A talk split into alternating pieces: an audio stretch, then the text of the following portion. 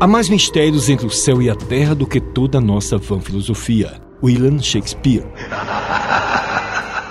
A loira do banheiro, o homem do saco, a mulher de branco. Essas são algumas lendas urbanas conhecidas no Brasil e espalhadas por todo o país. A partir de agora, nós vamos ouvir algumas lendas urbanas que marcaram a infância dos nossos ouvintes. Carlos Pereira, cronista aqui da Rádio Tabajara e morador de Manaíra, relatou a lenda da Santa que chora. Se você ainda não conhece, vai ouvir agora. Na casa de um sargento, chamava-se Sargento Embarcado da Marinha, ali na Vasco da Gama, ele tinha uma santa. Você sabe que naquela época a televisão praticamente não existia. E o rádio era o grande noticiário, era o grande veículo que noticiava tudo. E a grande propaganda era feita boca a boca. E apareceu a notícia de que a santa estava chorando. Meu amigo, foi tanta eu mesmo fui ver. Tanta gente, tanta gente, tanta gente, que foi preciso a polícia chegar um dia para dispersar, porque não queriam obedecer à fila. E o sargento começou a querer cobrar a entrada para as pessoas verem a santa. Na verdade, não, isso não aconteceu, mas muita gente disse que viu. Porém, na verdade, um padre que foi lá disse que aquilo era uma verdadeira mentira e que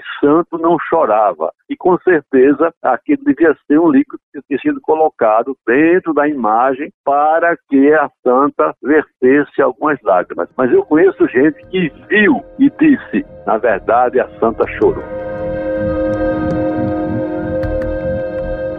Pelo Limeira, do Pelo Undim, disse sobre a lenda do Papa Fígado. Se dizia que era um homem que portava uma doença rara e que para ele atingir a cura dessa doença tinha que capturar uma criança e dela comer o fígado. Isso aterrorizava as crianças na época, inclusive a mim. E se dizia que no bairro tal, no dia tal, havia sido encontrada uma criança com incisão na barriga, né, e que dela teria sido retirado esse fígado e numa das mãos seria encontrado o, o dinheiro para fazer o sepultamento. Então isso causava realmente um, um terror. E muitos pais, sabidamente, usavam esse recurso para mandar os filhos para casa, né? Que a molecada vivia na rua e os pais não queriam que ficasse tanto tempo na rua. Então dizia: olha, vocês vão para casa que o Papa Fígado está percorrendo os bairros. Não dava um minuto, estava todo mundo trancado dentro de casa. E quem nunca ouviu a famosa lenda de Maria Flozinha, narrada pelo Joaci Júnior do bairro de Brisa Mar? Fui morar ainda criança no Cristo Redentor e lá ainda muito deserto, com muitas matas, sítios. E havia uma lenda que eu escutava quando criança que a gente não fosse para dentro do mato, porque Maria Flozinha um suposto ser que era dona das matas, podia prisionar a gente, bastava a gente falar no nome dela. Então, eu nunca fui de acreditar nessas coisas, não. Mas que havia essa lenda urbana que eu vivi, vivenciei, ouvi. Obviamente que nunca presenciei testemunha nenhuma de ter sido presa na mata ou nos matos.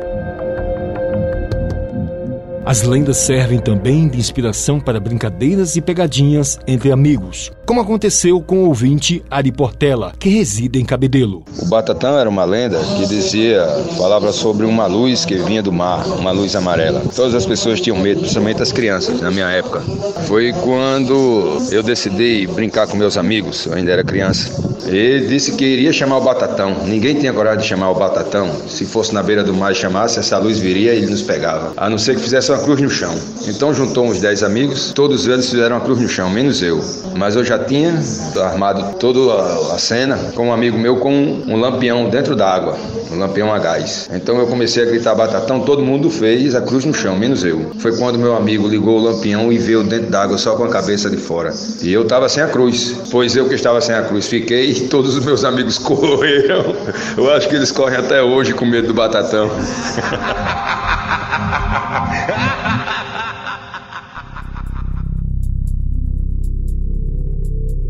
Lendas urbanas são histórias, explicações ou fenômenos ficcionais relatadas e divulgadas como verdadeiras. São pequenas histórias de caráter fabuloso ou sensacionalista que sofrem algumas alterações ao longo dos anos. Mistérios que, no decorrer do tempo, ficam na memória das pessoas que já passaram por momentos de medo e ansiedade e, por várias vezes, sem explicações, se tornam até engraçadas. E no próximo episódio da série Lendas Urbanas, as histórias ocultas de João Pessoa, nós vamos falar sobre a lenda da Virgem indígena, chamada Ipré, que se apaixonou por Tambiá. Com os trabalhos técnicos de João Lira, produção de Helena Gomes e Raio Miranda, gerente de jornalismo Marcos Tomás, Helena Gomes e Wellington Sérgio para a Rádio Tabajara, uma emissora da EPC, Empresa Paraibana de Comunicação.